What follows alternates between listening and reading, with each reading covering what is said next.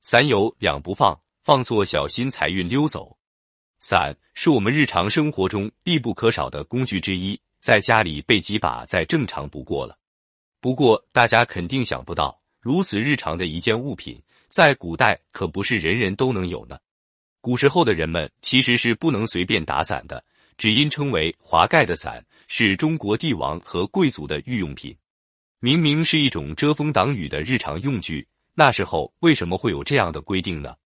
其实这源自一个传说。西晋崔豹《古今注·于服华盖条》中有这样的说法：“华盖，皇帝所作也，与蚩尤战于涿鹿之野，常有五色云气，金之玉叶，止于地上，有花葩之象，故因而作华盖也。”这里面所说的华盖，实际上是一种伞状的吉祥云。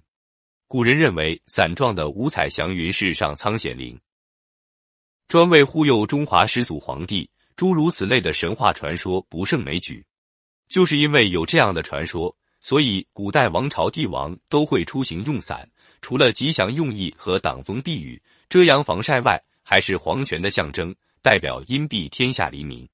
但到先秦时还未出现“伞”这个字，伞具在当时多称为“盖”，所以古记载多为帝王乘华盖车，称华盖。类似的翠盖、枝盖、凤盖、鹤盖。罗盖等都是高贵者的专用伞。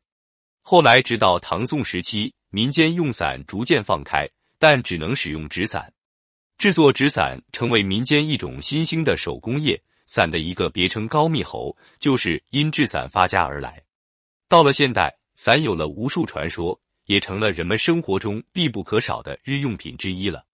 不过，也正是因为伞很常见，对于它的摆放，人们也不会太过在意。这就会导致伞放错地方，破坏了风水，自己还不知道呢。今天就为大家说一说伞不能放在哪里。一步一放窗口。风水学中认为，伞是容易聚集阴气的，但窗口是吸纳财气和好运的地方。若将伞放在此处，无疑是破坏了气运。不仅如此，伞放在窗口，容易造成杂物堆积，还会阻挡空气流通，吸纳煞气进入室内。长此以往。很容易影响到家人的健康，因此不建议把伞放在窗口。二不宜放客厅。伞有伞的意思，寓意不是特别好，而客厅是比较高的人气聚集之地，与家人相处和待客而言都很重要。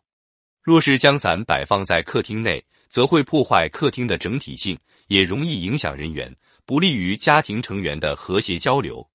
因此，也不建议将伞摆放在客厅内。三伞放在哪里好？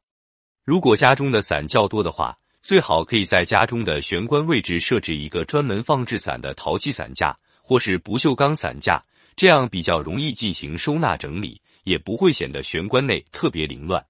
将伞放在看不见的柜子里，也能尽量避免一些麻烦。若是直接拿回来湿漉漉的雨伞，最好将其先放在卫生间内控干雨水，再将其摆放在玄关内的伞架上面。另外，也可以通过增加照明的方法来驱散伞内的阴气，增强阳气，尽量来规避室内放伞的不利影响。